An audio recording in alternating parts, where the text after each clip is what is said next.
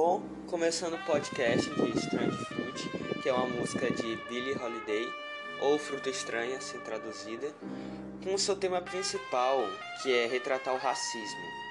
Podemos ver isso em alguns trechos da música, traduzida. Sangue nas folhas, sangue nas raízes, os olhos inchados e a boca torcida. Está claro um ato de violência devido ao racismo e ao preconceito. E isso se dá porque antes acontecia e ainda continua acontecendo isso. Na minha opinião, a música em si, a tradução, é como se fosse a realidade, como está hoje e como era antigamente. Antigamente era cruel, era como se fosse mesmo os trechos dessas músicas.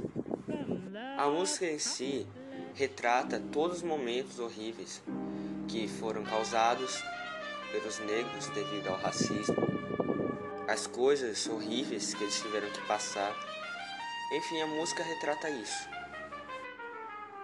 Eles fazem também uma bela comparação.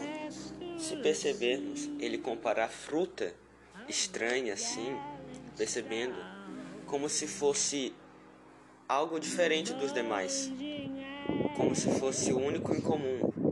Ele retrata a fruta estranha como os, os negros. Assim, por isso ele chama a fruta como fruta estranha, a única para os corvos arrancarem, o vento sugar, para as árvores derrubarem, para estragar a amarga colheita. Eles fazem essa comparação no texto.